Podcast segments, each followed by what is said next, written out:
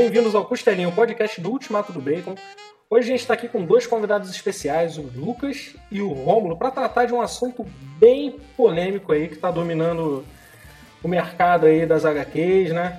Toda essa questão aí do colecionismo. E vamos lá. E aí, Lucas, tudo tranquilo? Grande Diego, cara, prazerzaço tá mais uma vez aqui no Costelinha. Você sabe que, pô, é sempre, é sempre sensacional estar tá aqui com vocês. E hoje a gente vai falar talvez um dos temas mais polêmicos dos últimos anos, né, cara? Tem gente que defende, falando que o preço das HQs é isso mesmo. Tem gente que acha que não, que, que tá caro demais. E vamos debater um pouco disso, né, cara? Vamos lembrar do passado aí e entender por onde a gente tá caminhando, né?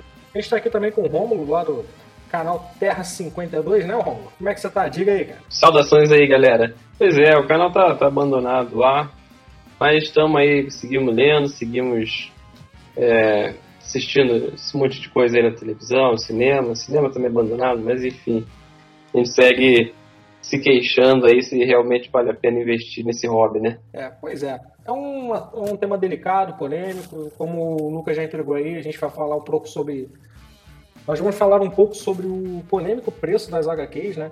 Que está variando muito, geralmente para cima, né? Tornando até inacessível para alguns, né? Então, assim, e não temos muitas opções. Então a gente vai falar sobre isso aí, é um tema complicado, mas não tem jeito. Então, assim, vocês estão reparando aí que os preços têm subido desenfreadamente, né? As mensais, encadernados, assim, tudo que envolve HQ está tá com preço muito alto. E, assim, na visão de vocês, o que está acontecendo? Vocês acham que é, é, proposital? Ou é algum problema relacionado à economia? Assim? Como é que é a visão de vocês em relação a isso? Queria começar com o Lucas aí. Eu sei que tem uma opinião bem concreta sobre o assunto também. E até é, compartilhe um pouco dela. Diga aí, Lucas, que que tu... como é que é a tua visão disso? É, rapaz, complicado. Né? Eu, eu, que, queria ir pro, pro pessoal que tá ouvindo a gente, que, que não é, é ouvinte assíduo do Costelinha, que dê uma olhada porque a gente tem um, tem um podcast bem legal sobre o mercado editorial que a gente fala um pouco dessa, dessa composição de preço. A realidade, é, Diego, na, na minha visão, é que a gente tem, é, a gente tem as editoras testando sabe? Então a, a, a, sensação que eu tenho é que nós, enquanto consumidores, nós estamos constantemente sendo testados, seja pela Panini, pela Mitos ou etc. A Panini acaba chamando um pouco mais atenção porque ela tem aí os, os nossos principais é, super-heróis, né? Tem os, os principais é, medalhões do mercado, então ela acaba chamando um pouco mais atenção. Mas, cara, eu, eu acho que a primeira vez que eu tive consciência de que era um teste, teste mesmo de fato, é, foi quando saiu a morte da Thor, né? Acho que todo mundo vai relembrar acho que na época eu até é, troquei bastante com o Romulo lá no, no nosso grupo de, de, WhatsApp falando sobre isso. Na época, Romulo, me relembra aí quando eu não falar besteira. A gente estava com os encadernados que estavam girando na casa de 18, 19 reais, não era isso? Era, era bem por aí, cara. Era, o padrão era aquelas HQs, duas HQs mensais americanas, né, ou quinzenais, dependendo, tinha num, numa mensal da Panini aqui, né, Brasil, por 10 reais. Não, na época ainda não era nem 10 reais, era, sei lá, 9 pouco. 7,50. 7,50. 7,50. E aí esses encadernados, eles saíam nessa faixa aí de 18, 20, 22. Tinha uma variação aí de acordo com a quantidade de páginas, né? Provavelmente tiragem também, mas seguia por esse valor aí mesmo. E a morte da Thor chegou a quase 40 reais, não foi isso? Exatamente. Exatamente. E o pior, Cara, assim, o pior é que ela chegou a aparecer, acho que nos próprios sites da Panini, por esse preço normal, né? De, sei lá, 20, 20 quebrados aí. E aí todo mundo, pô, legal, o negócio tá bem elogiado lá fora, quero ler, vai vir num preço bacana. E aí do nada começou a brotar em banca, em livraria, uns quase 40 e ainda o preço etiquetado, né? Não era o preço de capa real. É, tava uma etiqueta por cima do, do código de barras ali, né? Aí, é. para mim, cara, ali a gente percebeu que de fato a gente estava sendo. A gente estava sendo cobaia, né? E a sensação que eu fiquei é o seguinte: olha, vamos ver até onde dá para ir. Hoje, qualquer encadernadinho bobo que você vai pegar, é pelo menos de 8 reais. Eu vou dar um exemplo de um encadernado que está na banca agora, tá? É, e eu tô falando assim, qualquer encadernadinho bobo, eu tô falando de coisa fina, tá? De que, pô, que aí tem um, um volume de páginas bem reduzido. É, tá nas bancas aí, para quem quiser se aventurar, Batman Especial Cidade do Bane, né? É, esse encadernadinho, fininho, da nem a grossura de meio dedo meu, esse encadernadinho chegou por R$18,90. Né? Esse encadernado aqui, ele não tem 70 páginas, ele chegou por R$18,90. Você pega os encadernados hoje, que são os encadernados de fato do mês, você vai pegar eles por valores bem mais salgados que isso. Né? E aí a gente não vê, não vê realmente nenhuma, nenhuma justificativa para esse aumento de preço abrupto. Né? Como é que é a tua visão disso aí, Ron? Não, é, e outra coisa, é, eu concordo 100% com o que você falou. E outra coisa que eu acho que é uma estratégia que a Panini tem utilizado, né? outras editoras eu nem. Eu, como eu não acompanho muito, eu prefiro nem comentar, para não falar besteira. Mas como eu leio bastante coisa que a Panini lança, vejo que ela tem adotado umas estratégias do tipo, vamos confundir a galera. Então, é isso daí, esse encadernado aí, por exemplo, é um caso desse, que é uma coisa que em outros, outras épocas ia sair com formato de, de capa grampeada normal. E agora ele já bota uma lombada quadradinha aí pronto, dá uma encarecida no preço. E é, vários outros, vários não, né? Alguns estão começando agora, é o que você falou, é teste. É, aquela, o mix novo aí do Batman e Superman, que aquilo é um mix, né? Bem ou mal é um mix. Vem com três, quatro histórias, eles metem uma lombada quadrada ali e 100 páginas. 100 páginas é, sempre foi é, capa grampeada. E ainda tem uma questão assim mais polêmica, né? Que até o Lucas ele fala que o encadernado ele não tá seguindo bem, sei lá, parece que eles não. O Lucas até fez um comentário engraçado que parece que a Panini não quer que a gente leia a sequência da história, né?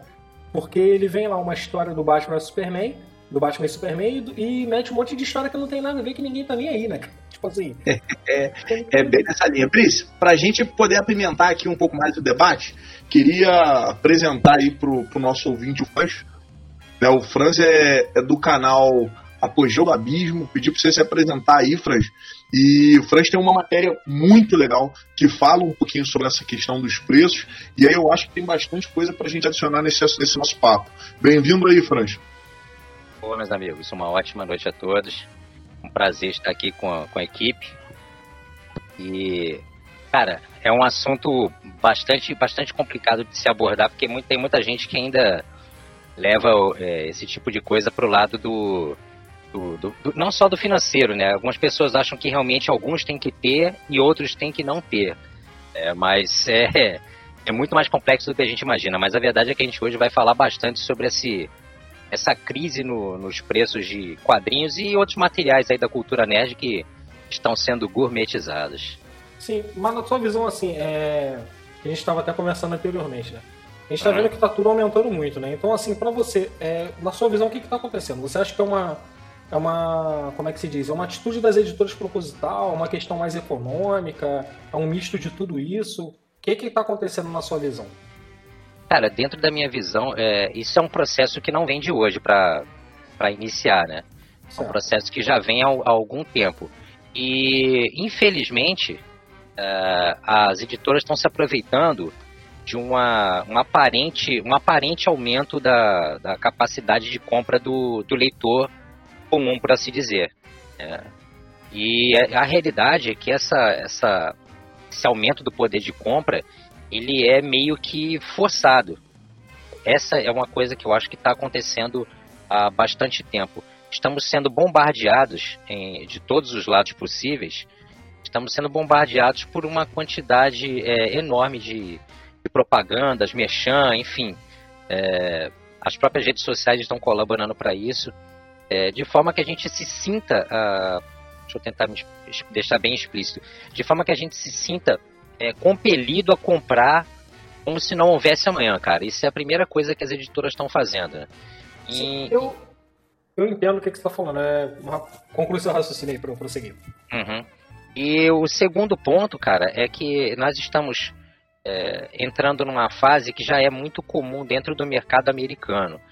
É, existe realmente, algum, é, de uma certa forma, existe um, um, um, aumento, ainda que pequeno, mas existe um aumento da capacidade de compra por parte do, do público brasileiro, e esse aumento da capacidade de compra está gerando uma, uma onda de saudosismo. Então, os, o, o, o, comp o comprador que era, por exemplo, adolescente na década de 80 ou década de 90, que hoje está com condições de ter um pouco mais de, é, de dinheiro e direcionar esse dinheiro para aquilo que ele gosta ou gostava na época, está sendo uh, compelido a fazer esse tipo de compra. É algo meio que é, é quase um, um, um, processo de acumulação. É, e as editoras sabem disso. Existem várias formas de você fazer pesquisa para descobrir o perfil psicológico do seu comprador. É, e os próprios algoritmos também ajudam nisso. Então nós somos impelidos a todo instante a fazer aquisição e mais aquisição de material. E as editoras sabem disso. É, eu, eu entendo da, da seguinte forma. É, teve uma questão de gourmetização de HQ, isso aí é fato, a gente não tem como fugir disso. Alguns anos atrás, pouco. É, vamos, assim, para mim, aonde que começou a, a, meio que dar errado essa questão toda do aumento dos preços? Foi quando a Salvat veio com a coleção de capa dura. Entendeu? Porque, assim, o que que acontece? Nós éramos muito carentes de. O colecionador de HQ ele sempre foi meio carente de material diferente. Então, Exato. quando a Salvat começou com aquela coleção que formava uma lombada, uma coisa bonita, pô, tudo bem, é, de 60 edições, 30 valiam a pena, assim, para ser bem honesto, né? Mas a gente queria ter e ficava aquela coisa da ansiedade. E começou também a cobrança em cima da Panini. Então, assim, nós pedimos esse tipo de material deluxe. Por quê? Porque na época o preço valia a pena. Então, pô, as editoras começaram a botar o pezinho na água, né? Começaram a testar. Não, peraí. Os caras estão pagando 30 reais aí num encadernado mais ou menos capa dura só por causa do formato, só por ter. Vamos ver o que, que acontece se a gente lançar um material um pouco mais caro com um título que eles realmente querem. E aí começou, né, cara? E começou a desandar aí. E assim, é verdade. Nós compramos, né? Ninguém parou de comprar. Então, é, eu, eu que o diga. E, Diego, então, desculpa te interromper. Só lembrando que nessa época aí que tava começando, né, Salvat, é, Salvat com Marvel, Igor Moss com DC, eu lembro que a própria Panini, ela também estava lançando aqueles encadernados lá de Nova Marvel, de 952, e a diferença de preços naquela época era muito diferente. Você tinha um encadernado Sim. que, assim, o formato era, era a mesma coisa praticamente, né? Em relação à quantidade de página, é, capa dura. E, tipo assim, a Panini conseguia lançar por 20 reais. Um, um que tinha a mesma quantidade de páginas que a Salvage lançava por 40. E assim, ali ela já deve ter olhado, pô, a galera paga 40. Por que eu vou continuar lançando por 20 e pouco, né? Então, Justamente. ela foi, ó, 40 dá pra ir. Então vamos. E aí, também naquela época, a gente tava com a entrada da Amazon aqui. Então a gente também tava com aquele negócio, não. Vai ser 30, vamos esperar uma promoção aí que a gente pega 50% de desconto e paga 15 no que for 30, paga 20 no que for 40. Só que assim, né? Isso foi aquecendo esse mercado. É, o, a gente ficava terminando aquela expectativa da Saraiva responder à Amazon com aquele Visa Checkout. Isso. A gente comprava HQ com 70% de desconto, às vezes, era uma coisa absurda. Eu era paguei... surreal. É, eu paguei 20 reais naquela Batman, o, o Cavaleiro das Trevas, aquela versão prateada lá. Sim. 20? É, pois é. Antes de da gente seguir com o papo, eu queria aproveitar uma fala do Franz aí que foi legal, que, que eles se aproveitam um pouco né, da, da ânsia do colecionador, da ansiedade do colecionador. E aí, cara, eu acho que vale a gente falar de duas coisas, né? Tem um aumento de preço que está completamente fora da curva assim. Eu tô aqui na minha mão com um mangazinho do, do Jojo Bizarre Adventures, né? O mangá que a gente até recomenda lá no B. É, ele hoje, cara, um mangazinho de 300 páginas papel offset, não tem absolutamente nada demais. Ele tá saindo até reais, né? E aí, né, a partir do momento que você tem um aumento, você tem do outro lado também uma comunicação por parte das editoras, e entrando agora no, em como eles aproveitam dessa nossa ansiedade, né, uma comunicação que ela é altamente agressiva. Então é uma comunicação que ela vai para o lado de exclusividade. O Franz falou um ponto muito legal, e aí eu vou, vou citar que ele falou: ah, pô, tem gente que acha que, que não é para todo mundo ter, né, que se você tem, você é especial de alguma forma.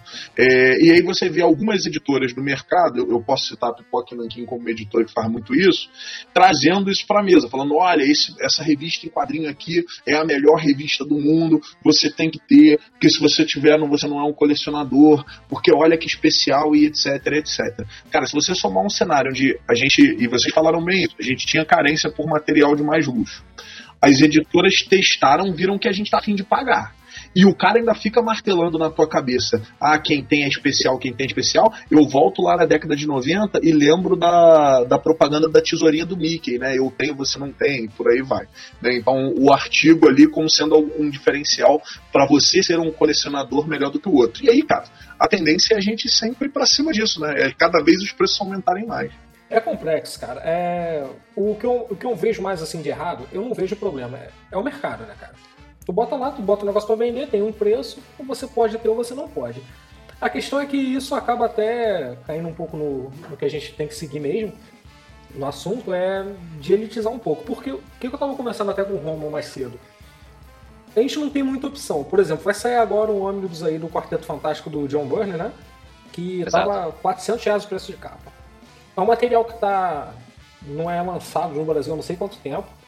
Se eu não me engano, saiu fracionado naquela coleção histórica, que era aquele box que vinha. Quatro volumes de grandes clássicos, na verdade. Isso, então. Saiu ali. E nem saiu tudo, né? Saiu só uns trechos. Não, assim, os quatro primeiros encadernados, faltou muita coisa, mais da metade da fase. Então, mas esses encadernados aí que saíram, eles eram acessíveis, era 20, 20 reais cada um, 25, aí, enfim. Pô, agora o cara lança um negócio de 400 reais. Aí você não tem uma opção pro cara que não pode pagar 400 reais no HQ. Entendeu? Então a discussão para mim é mais essa.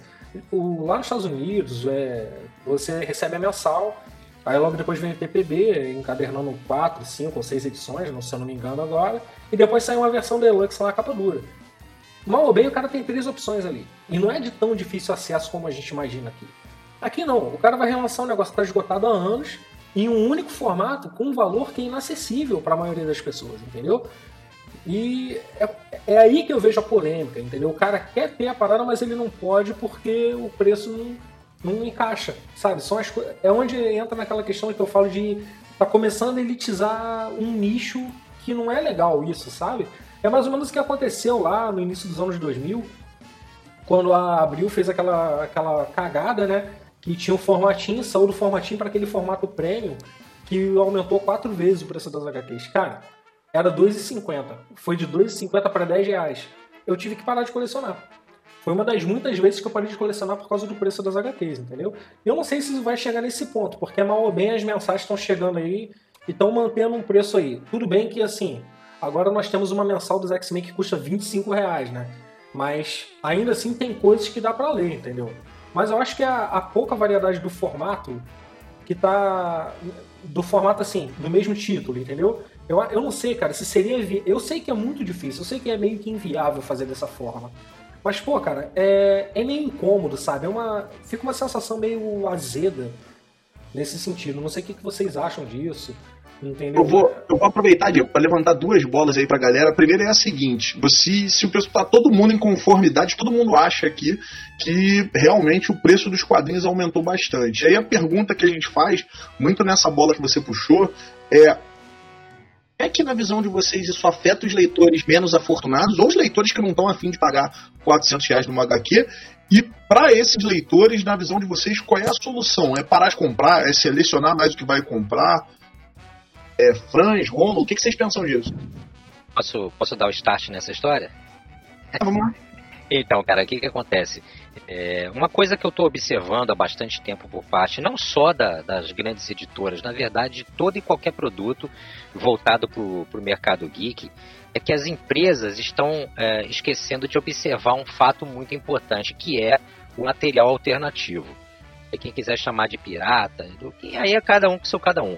Mas as empresas estão esquecendo isso. Eu vou citar um exemplo fora dos quadrinhos que foi o filme Mulan a Disney, ela sabe que tem um mercado gigantesco no Brasil, gigantesco. Somos consumidores é, assíduos de materiais da Disney. Aí o que, que a Disney faz? Eu vou lançar a Disney Plus, dia 17 de novembro, mas eu vou lançar Mulan é, meses antes. É, vamos testar o mercado internacional, esquecendo do que aconteceu. Resultado, Mulan foi lançado lá fora, um dia depois já estava dublado, rolando em tudo quanto é torrent do universo para quem quiser ver. Tanto que grandes sites de críticas se recusaram a fazer análise com base no torrent. A mesma coisa acontece dentro do mercado de quadrinhos, cara.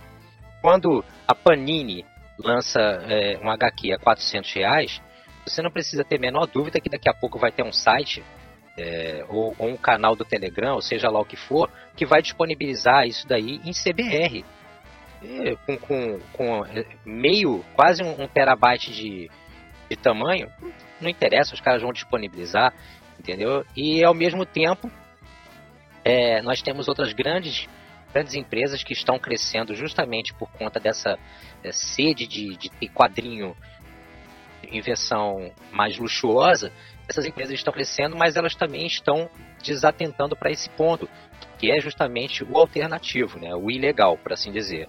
Então, existe agora um bombardeamento de scans, de CBRs, de filmes via torrent, ou enfim, de é, action figures paralelas, que estão tirando uma fatia enorme dessas empresas porque elas preferem lucrar é, numa pancada só, como o que aconteceu agora com a, a nossa querida editora Suma das Letras, que lançou Trocas Macabras do Stephen King por 110, vendeu tudo, vendeu, acho que vendeu uma, uma quantidade enorme de livros e colocou um, no, um novo lote para rolo, porque ele já tinha, já tinha vendido um monte a 110 reais. Aí agora colocou 87,90 em alguns lugares você consegue comprar até por 78. Então, o que, que isso significa? Que o, a, as empresas elas sabem que podem lançar num preço menor, mas elas preferem lançar é, para um público que tem um maior poder aquisitivo. Esse público vai lá e consome é, a gente vê também que tem alguns sites que recebem os materiais com antecedência, divulgam e aí as pessoas vão lá e compram com, às vezes com um precinho menor ou parcelam em 200 mil vezes, mas eles não observam que isso afasta o público que tem menos dinheiro e o público que tem menos dinheiro vai apelar, apelar para o que é paralelo, infelizmente. Sim. É, nesse quesito eu acho que está faltando, eu não sei se é um, uma questão de visão, interesse ou assim, porque simplesmente não vale a pena. Mas no Brasil a gente tem. Tudo bem, você tem aí. Eu sou contra, tá? A pirataria, que fique bem claro. Não, não, não sou a favor, de forma alguma. E acho errado, tá? Eu acho que, assim, é complicado. Eu sei que é um, negócio, é um terreno meio arenoso, assim, mas eu não concordo muito com, com a prática. Nunca concordei. Mas é, existe também uma falta de interesse das, uma falta de interesse porque não vale a pena, né? Mas, por exemplo, por que, que a gente não tem, assim como a gente tem a Netflix, por que, que a gente não tem um. Lá fora, se eu não me engano, como é que é o que o JP até assina para. O JP da nossa equipe para acompanhar o que está sendo lançado lá? Tem o Comixology, tem umas opções assim, né? Então é, a gente não tem uma referência dessa, um proporcional desse no Brasil. Tinha aí, né, algum tempo atrás, uma, uma dessa que era meio parecida, mas eu não, não tinha as HQs mais mainstream, assim, né? Não tinha grande espaço. Como? Social Comics, né? É. Entendi. Mas então, era mais, mais independente e, e, tinha até acho que outros, outros, outras publicações aí, até americanas e tal. Mas assim, bem, bem fora do mainstream mesmo. É, eu não sei se daqui, daqui a um pouco tempo é, vai haver um interesse de todas as editoras de fazer algo parecido, e começar a vender os formatos digitais, né? O formato digital. Porque a gente estava até brincando, pô, um tablet hoje, para você ler, ele custa em média 1.500, 1.800 reais aí. Um tablet razoável para você. Tudo bem, você não vai perder a questão do aquelas splash pages, né, que pegam duas páginas assim, né? Mas você, assim, o cara pelo menos ele vai ter o que ler. Então você vai comprar um tablet de uma vez, você vai passar lá em 12 vezes e as HQs no formato digital você consegue comprar com preço teoricamente mais acessível, né? É, eu tinha uma grande resistência quanto ao formato digital. Eu sempre colecionei muito livro, eu sempre gostei muito de ler. E quando eu fui apresentado pro Kindle, eu tinha maior preconceito, assim, eu falava, cara, isso é uma bosta, não vai dar certo, não sei o quê. Rapaz, eu me desfiz de todos os meus livros e hoje eu sou focado no, no formato digital, entendeu? E assim, eu não sei se daqui a pouco vai, isso vai ser meio que uma solução para voltar a incluir a galera. E, a, e, quem curte o físico, a mídia física, além do mais, é diferenciado. A gente vê que editoras como a Larkside recorre, recorre àquele formato meio de luxo diferenciado ali para justamente para atrair o leitor de querer ter a, o livro na mão, né? Eu, eu, assim, eu não sei o que vocês pensam disso também, né? Se isso pode ser uma solução para o futuro, um futuro próximo, creio eu, né? É, eu acredito que é igual aconte aconteceu, acontece, está acontecendo com mídia musical, né? Antigamente a gente tinha o vinil, depois chegou o CD, Hoje a gente, principalmente para gerações mais recentes, a gente tem a galera só ouvindo por, por Spotify, por, enfim, streamers né, de uma maneira geral. E é uma coisa que de uma geração para outra o costume muda. Então, se as editoras ficarem nesse negócio, não, é sempre ter um público aqui que vai garantir a gente. Eu acredito que sempre vai ter, sim. Igual hoje a gente tem de novo, né? É, disco sendo vendido aí em vinil e tal. Mas é um nicho pequeno. é, se as editoras não acompanharem esse tipo de, de mudança de comportamento, elas vão acabar tomando uma rasteira aí. E, infelizmente, quem não acompanha o mercado fica para trás, né? Mas, assim, para vocês, esse, esse aumento de preços, assim, ele se deve muito mais a, a questão do lucro, da visão do lucro maior, ou vocês acham que é uma coisa realmente do alta de dólar, licenciamento é tão caro assim que justifica esse aumento de preços? Ou é simplesmente a escolha do formato? Eu acredito que, que tem influência de, de, das duas coisas. A gente tem, óbvio, aí, né, esse ano, ano passado, enfim, recentemente, um aumento gigante no, no, no valor do dólar, mas não, não acredito que seja justificável por causa dos contratos, da maneira como é feito os contratos aí, principalmente com, com essas editoras maiores, como a Panini, né? Elas vão ter um contrato aí de dois, três, cinco anos para publicar esse tipo de coisa. E acredito que as editoras simplesmente têm preguiça, digamos assim, entre aspas, e elas preferem vender menos, botar uma margem maior para ganhar mais com menos coisa. Ela poderia lucrar também na quantidade, né? Você coloca um preço mais baixo e um monte de gente compra. Mas, enfim, é uma escolha de mercado. Sim. Lucas, o que, que tu acha disso aí? Ah, a gente, eu, eu comentei no, no começo do nosso podcast, né? que a gente tem, uma, tem um outro podcast onde a gente fala um pouco dessa composição de preço. É, eu, eu não acredito tá, que, que seja questão de margem, porque justamente pelo exemplo que a gente vê do ônibus. Né? A gente tem aí dois exemplos rolando, um do Conan, né? e aí o, de novo voltando o que o Flores falou, a, a gente fica nostálgico e a gente compra coisas que honestamente não tem mais, que estão datadas, né? E a gente compra porque a gente fica nostálgico e etc. Mas você tem um ônibus do Conan que tá agora, tá quanto ele? 180?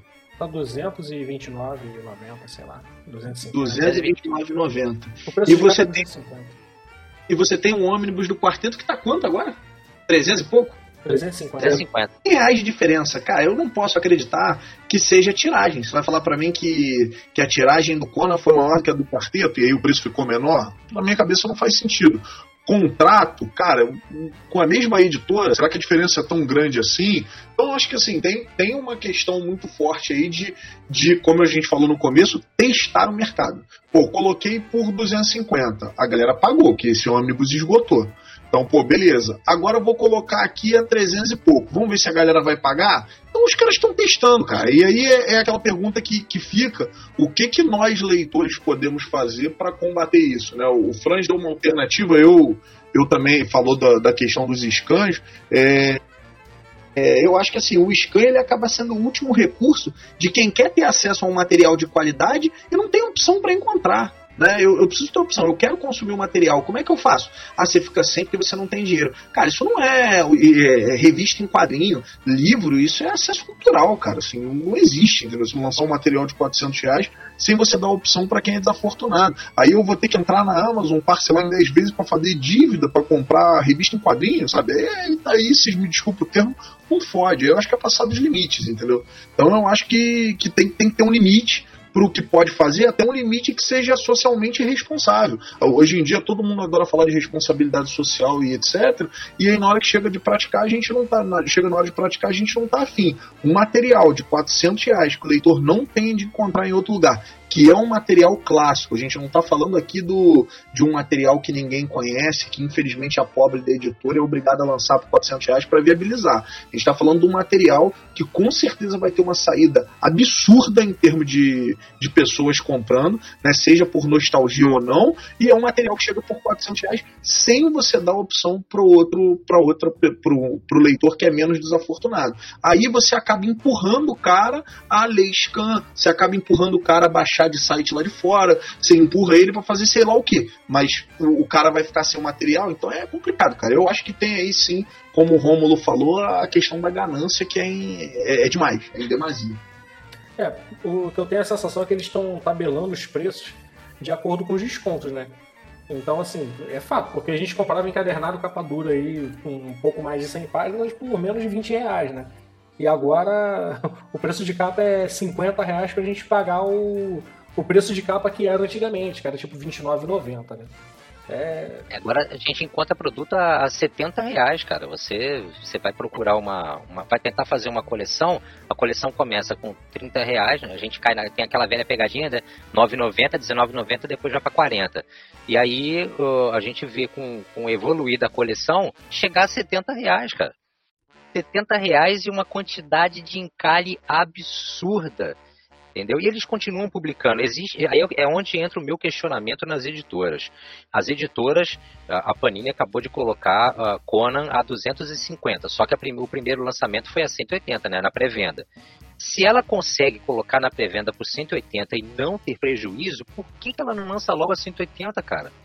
Entendeu? Para dar um pouco mais de acessibilidade para o indivíduo que gosta e tem um poder aquisitivo menor. Eu não quero que ela faça caridade com ninguém mas ela tem que ter um pouco de visão. Quando você chega e pega um produto desse, que é único, Conan é, Omnibus é muito boa, essa do quarteto é sensacional e eu tenho certeza que se sair de outros, outras versões aí, Omnibus, com certeza vão vender bastante. Mas não é por isso que a, que a empresa vai ficar fazendo teste, que é justamente o que o Lucas falou, é teste. Vamos colocar 250, vendeu tudo. Tanto vendeu que meia hora depois o, o, os atravessadores estavam colocando a 400 reais. E teve gente que comprou. Teve gente que comprou, cara. O, a, por quê? Hoje a gente é motivado a comprar compulsivamente.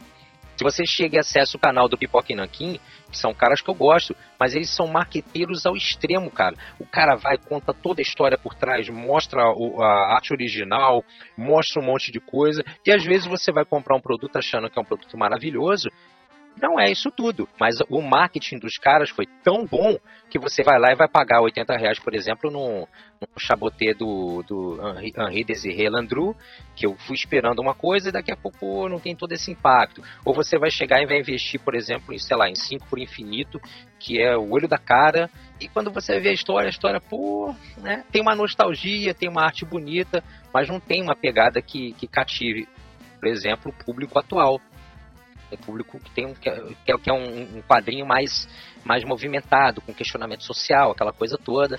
E infelizmente o que a gente está vendo é isso. São grandes editoras que têm um poder é, de manipulação do mercado absurdo e eles fazem, fazem valer esse poder. Fazem valer esse poder. E eu, eu digo que eles exploram, entre aspas, o consumidor, porque eles lançam periodicamente lançam uma promoçãozinha de um dia. Lança toma, toma vender, igual a água. O pessoal fica ali. É, coloca alerta no busca-pé, coloca alerta não sei o que e fica esperando. Quando vê o preço menor, pau, compra, acabou. Né? Tem grupos de Facebook, grupos de não sei das contas, então todo mundo fica esperando baixar o preço. Quando baixa, ninguém vai lá e compra. E é justamente o que ela quer, entendeu? Às vezes ela também lança por um preço alto, por um preço alto para pegar o pessoal de maior poder aquisitivo e deixar o pessoal de menor poder aquisitivo com um cartão de crédito com uma taxa já reservada. Cara, se chegar a 130 eu vou comprar e vou passar lá em 10. Tô nem aí.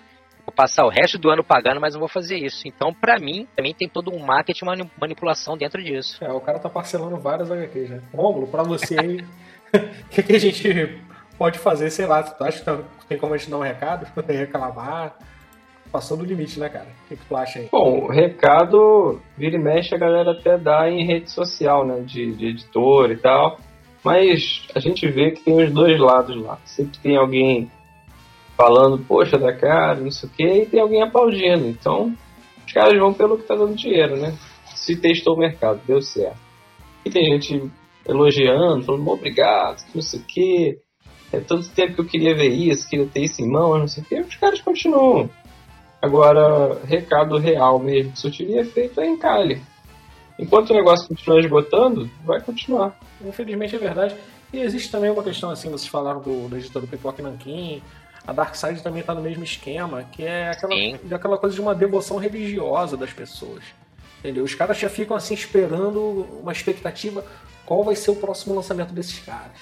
Como é que vai ser? Que não sei. E tu vê que é às vezes não é nada demais, entendeu? É só mais um material, é assim, tanto faz, né? Não vai fazer diferença nenhuma na tua vida. Mas a galera tá, tipo assim, defendendo religiosamente aquilo ali. Chega a ser um negócio esquisito, né? Eu acho que talvez por isso os editores também estejam meio que cagando, assim, pra. Pro que, que a gente pensa na verdade, né? Porque, pá, é verdade. Tá caro? Ah, só não comprar. É tipo isso, entendeu? E assim, a gente tem aquela culpa também, né, cara? O Mercado Livre tava aí com a galera vendendo material esgotado. Cara, eu vi Terra X ser vendida a 900 reais em grupo de leilão. Era uma coisa assim que eu chegava e assim, eu, eu ficava, como é que o cara paga 900 reais no encadernado, cara? Aí, pô, cara, eu, eu, deixa bem. eu fazer só um adendo. deixa eu fazer só um adendo, por favor. Cara, eu tava num grupo de leilão de quadrinhos. O cara me colocou uma edição número 14 ou 15 do Hulk. O Hulk começou o leilão com um real. Leilão dentro de um grupo de WhatsApp. Sim. Quando eu vi um, um cara dar um lance de 260 reais numa HQ em péssimo estado de conservação, mas eu sei lá qual era, que, por que, que o cara queria aquilo ali. Eu falei, meu amigo, é, é, esse cara é o que fomenta é, esse mercado abusivo aí que algumas editoras estão impondo ao consumidor. Não tem lógica, cara. Tem lógica você chegar e dispensar 260 reais, um dinheiro alto, não é qualquer um que tem 260 reais para dar num, num, formatinho que é formatinho. Que é isso, cara? Fala, fala sério. É... é às, vezes, às vezes 260 reais pro cara é tipo 2 reais pra gente, entendeu? Tem isso também, né? Beleza. O, o que você tá falando aí é legal, cara. E eu vou te falar uma que eu vi também, tá? Num grupo de WhatsApp. Eu vi Liga da Justiça versus Vingadores, tá? Capa dura, é, branca tal. Sair por incríveis 3 mil reais, tá, cara? Não. Três, contas, eu vi. Não foi que me falou, não. Eu vi e eu na época comentei e falei, cara, 3 mil reais que ele. Ah, tava autografado. Não, era só a capa dura da Liga da Justiça versus Vingadores. Sabe o que, que eu acho que acontece, cara? É, é, é aquilo que a gente tava falando da responsabilidade. Assim, tem o colecionador que tem muita bala na agulha e quer pagar, o cara quer dar 250 reais no formatinho. Meu irmão, vai com Deus, né? O dinheiro é teu, se tu tá, porra, tá, tá cagando dinheiro aí, é contigo mesmo. Né? Acho que não, eu acho que isso é, a, gente não, a, gente, a gente não pode julgar. O que eu acho que faz mal, e vocês falaram muito bem, você falou, o Diego falou, é que a gente fica incomodado com o preço mas a gente não deixa de comprar. Porque a realidade é que a HQ ela acaba sendo um monopólio. Né? Se eu gosto de Batman, por exemplo, não adianta você querer me dar um produto substituto. Não, Lucas, toma aqui Homem-Aranha que tá mais barato. Pô, eu quero ler Batman. Não adianta você querer me dar outra coisa. Então, bem ou mal, é um monopólio. Ia fazer muito, muito bem ao Brasil, ao mercado brasileiro, se a Panini perdesse ou a DC ou a Marvel. Ia ser muito bom, cara. Eu acho que ia ser assim, excelente, porque a gente ia descentralizar um pouco e a gente talvez desse espaço para outras editoras mostrarem outro tipo de trabalho. E aí eu, eu queria aproveitar nessa, nesse embalo, fazer uma pergunta aí para o Franz, para o Romulo e para o Brice, que é o seguinte: é, na visão de vocês, o que, que seria um preço justo, bacana, para um HQ de banca aqui no Brasil hoje? Eu acho que aquele valor que estava sendo praticado aí antes de inventarem as mensagens com capa cartão tava ok. Não acho que tava barato, nem que tava exorbitante. Acho que tava ok. Aquele, acho que era 7,50, né? 7,50. Dali pra frente eu acho que já, já ficou pesado. Nessa eu concordo com o Rômulo, porque capa cartão em mensal é um negócio que não entra na minha cabeça. Eu entendo a proposta, aquela questão de. Sei lá, mas eu acho que não justifica você pagar mais caro por um. Na boa, vamos ser sinceros. É um mero detalhe, né, cara? Pra gente que tava colecionando há, há, não muitos anos aí, a gente tava comprando papel jornal, a gente sabe que papel jornal é um troço horrível, a conservação é péssima, ele vai se deteriorando, não tem mesmo a mesma qualidade que esse papel, é colchê, se eu não me engano, ou não sei, eu não vou saber o detalhe. Entendeu? Mas assim, eu, eu assim, para mim a melhor coisa que aconteceu foi, foi o fim do mix e o fim do papel jornal, porque finalmente eu posso ler o que eu quero, não tem que comprar um mix para ler 300 coisas. Mas assim, parece que eles estão meio que quase voltando com o mix e botaram capa cartão em mensal, isso aí não foi legal, cara. Esse valor aí que tava rolando, cara, de 7,50 tava bem aceitável. Eu não sei o que, que vocês acham aí. Acredito que o 7,50 hoje, em função do, do da dolarização do, dos materiais, eu acho que seja meio difícil de retornar. Mas um valor de 10 reais, cara, tá, eu acho que tá de bom tamanho. E eu digo mais para vocês, cara, se é, eles cobram 25 reais no, no X-Men dessa daí, que então está saindo, né, porque tem capa cartão tem um pouquinho mais de página, cara, se eles colocam, boa, coloca 14, 15 reais, alguma coisa assim do gênero, que já seria um preço ainda meio puxado, mas seria um preço até condizente, venderia do mesmo jeito, cara. Mas sabe qual é o problema também? O, o problema é que o, o, leitor, ele é meio que empolgado com a coisa. Então, eles lançam, por exemplo, eu vou citar aqui um exemplo bem claro de que decepciona, mas enfim. é, só para ver como é que a gente compra às vezes por impulso. É, saiu aquele Cavaleiro da, das Trevas 3, né, raça superior do Frank Miller, desenhada, acho com Jim Lee, enfim, uma galera lá desenhando. Eu falei, pô, cara, o, o primeiro Cavaleiro das Trevas é uma obra-prima, o segundo foi horroroso, vou pegar o terceiro para ver se vem alguma coisa boa. Eu acompanhei até o final, entendeu? Acompanhei até o final, até porque eu não li, é, porque teve um intervalo muito grande também entre as edições, teve um atraso monstruoso, a Dinap na época já estava indo à falência, é, então a distribuição ficou horrorosa aqui no, no Rio de Janeiro, então eu fiquei, preferi juntar tudo para depois ler. Mas foi uma edição que eu sabia, cara. Eu tava comprando por compulsão. Ah, tá 10 reais eu vou comprar, cara. Vou comprar que não tem problema nenhum. Só 10. Aí fui lá e comprei. 10 reais. Comprei todas as edições. Meia hora depois, o que que me aparece? O encadernado. E, e, pra, mim, pra eu ficar mais puto, o encadernado acho que tava 20 reais a mais no máximo, cara. É, mas. Que a... O encadernado ah, tinha uma cara... pegadinha, né? Que não vinha uma das histórias lá extras. É, não, isso aí a gente não precisa nem falar. Se a gente for entrar no, no padrão de qualidade da Panini, cara, meu Deus do céu. Paga pra errar, cara. Ela paga pra errar. Ó, deixar um recado pra Panini. Eu sou revisor, por favor, me chamem. Eu trabalho por um precinho camarada, pelo amor de Deus. Cara, porque é, é, é impressionante. Acho que se a Panini chamasse esse, esse pessoal que tem blog de scan, que faz as traduções, cara, se a Panini contratar essa galera, nunca mais vai ter erro, erro de. Nunca mais. Porra!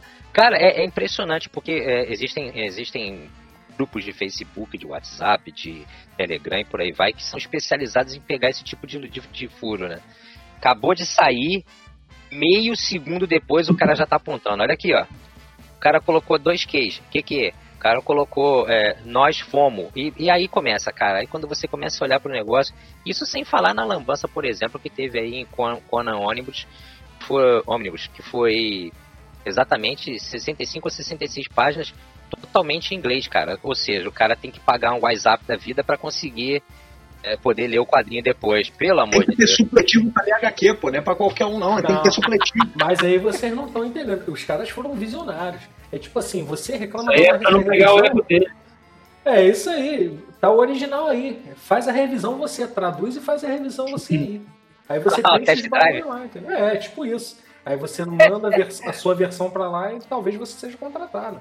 Entendeu? Pô, vou tentar então. Pô, de repente é isso que tá acontecendo, cara. A gente tá dando mole aí, os caras são visionários. Ô Diego, bacana, só para falar do preço aí que o Franz comentou de 10 reais, que não seria um preço absurdo, só pra gente ver como a gente tá distante disso também, né? Tá aqui na minha mão, Batman Maldição do Cavaleiro Branco, livro 8, tá? Uma HQzinha de 22 páginas, tá? 22, tá, galera? 10 reais. Isso. É sério que tem 22 páginas? É sério? É, é tem 22 é páginas. O... É isso aí. Cara, não acredito, velho. É 10 reais. Então, assim, a mensal que a gente fala, né? Ela tem o que ali dentro, na média, aí, umas 70 páginas? Não, tem 40. Hoje em dia tem 48. 48. 48 se a gente for seguir a proporção do que os caras estão fazendo aqui, olha aí pra onde a gente vai parar. E, e Lucas, é, só um detalhe. Eu acredito que essa questão de teste eles gostem de fazer com Batman, hein? então se prepara aí. Porque eu lembro que, que na época do, dos Novos 52, eles lançaram aquele. Tinha uma revista do Batman, não lembro, Batman Eterno, acho que é. Que era semanal. Era uma fininha também. Aí saiu uma por semana, então acho que o pessoal não gostou muito. Aí seguraram. Depois eles lançaram Batman e Robin Eterno, que era meio que uma continuação. E aí foi nesse formato que seguiu aí do Renascimento, que eram duas por, por, por edição brasileira e nesse preço mais ou menos. Aí parece que deu certo, o pessoal gostou, e aí eles decidiram seguir por aí na, nas mensagens do Renascimento. Então, se você vê essa daí já, já alternada, né, um pouco diferenciada, pode ser que isso aí seja um prenúncio aí para coisas futuras. É. Enfim, tá complicado, se encaminhando pro final aí. Queria agradecer a presença de todo mundo aí, cara. É, espero que futuramente a gente possa gravar um novo podcast falando sobre como o preço melhorou, como os formatos melhoraram, como tem mais variedade, né? Mas a gente sabe que isso é quase uma utopia aí. E alguém tem algum recado final para dar aí? Franz, muito obrigado pela presença. O que, que você tem para dizer aí? Bom, meus amigos, eu agradeço aqui pela oportunidade de estar participando do, do podcast. Mato do Bacon site que eu estou acompanhando já há algum tempinho, muito bom. E para quem quiser aqui me, localizar meu, meus trabalhos, eu estou no apogildabismo.blogspot.com em reformulação, em breve estarei com aquele domínio .com só, se Deus quiser, e estou no Instagram também como arroba franzescritor. Podem me procurar por lá, quem quiser dar aquela moral, seguir, sempre com material bom, novo, e o melhor dos quadrinhos, quadrinhos, cinema e literatura comigo mesmo. Isso aí, a gente bota o link aí no, na descrição do podcast. E aí, Lucas, últimas palavras. É, rapaz, assim, é, é um debate bom, né? Eu acho que há um, há um, tempo atrás a gente, a gente viu esse mercado mudar muito. Queria agradecer aí primeiro a matéria do Franz, a gente vai deixar aqui no, no nosso site colocar aí, que foi uma matéria bem legal falando da evolução dos preços lá no, no apogeu do abismo. Então acho que, tem, é, é, uma matéria legal para deixar a gente um pouco mais ligado. Né? Acho que a gente, a gente tem que debater. Eu acho que às vezes a, a gente se abstém um pouco desse tipo de debate, mas a gente tem que debater porque é um mercado que a gente ama. Os nossos ouvintes aí, grande maioria aficionados por quadrinho, a gente sabe que, que todo mundo aqui quer o melhor para o mercado. Né? A gente quer conseguir continuar lendo as nossas, as nossas edições. Eu acho que assim, a gente bate muito na Panini, mas a gente também que. Eh, acho que a gente também tem que falar que ela possibilitou muito material legal que não chegava aqui antes na época da editora Abril, possibilitou que muitos desses materiais passassem a chegar. Né? Então isso eu acho que já foi uma, uma primeira vitória e uma, uma prova do amadurecimento do mercado. A, a, o selo Vertigo, né, o extinto selo Vertigo da, Comics foi um dos que mais se beneficiou disso, né? A gente teve aí grandes obras que nunca tinham visto a, a, luz do dia aqui no Brasil, ou pelo menos não tinham visto a luz do dia de maneira completa, na íntegra. Essas matérias vendo, essas, esses, essas matérias não, perdão, essas HQs saindo, essas, essas HQs estando aqui. Só que, como a gente disse aqui, a Panini perdeu a mão no preço, e aí eu acho que o mercado, de uma maneira geral, está testando a gente e, e, a gente tem que debater para mostrar para eles que a gente está incomodado e que pode ser que daqui a pouco a galera comece a acordar e parar de comprar, né, cara? Então acho que é um alerta antes da, da desistência aí. Sim. E Romulo, seu recado final? É, rapaz, mais uma vez aí agradecendo o convite. É, e estamos sempre aí discutindo, reclamando, elogiando. E realmente, cara, se as editoras continuarem com o olho crescendo, aí vai chegar uma hora que o tropeço vai ser grande, né? A bolha vai estourar, né? Que é um, um termo que a gente usava um tempo atrás e talvez a gente volte a usar de novo. Para mim, o recado final, o meu, assim, fica como uma reflexão, que é a gente analisar um pouco mais o que, que a gente está comprando e a gente não se afobar tanto e hoje o mercado ele tá muito tem muito material. Aí tem outras editoras aí também que lançam muita coisa nacional, é quadrinho europeu, tem muitas editoras hoje. Então, a gente tem que fazer uma análise assim, do que, que a gente quer de fato e frear um pouco também, até mesmo para mostrar que não tá dando para manter desse jeito, né? Então, assim, se você é colecionador, dá uma refletida aí, não sai se afobando, porque uma coisa é fato material esgotado agora vai ser coisa rara, né? Eles estão sempre relançando e talvez com a gente pisando um pouco mais no freio, eles comecem a refletir um pouco essa questão do preço também, né? Não sei, mas é isso aí. É isso aí, galera. Isso aí. E mais uma dica, né? Que acho que talvez nem precise dar, mas antes de comprar qualquer coisa, dá uma olhada em review, né? Acessa lá o Ultimato do Bacon, vê que se a galera diz se vale a pena, se não vale, pra não ficar jogando dinheiro fora à toa aí, né? É isso aí. Valeu, meus amigos. Muito obrigado aí. Até a próxima.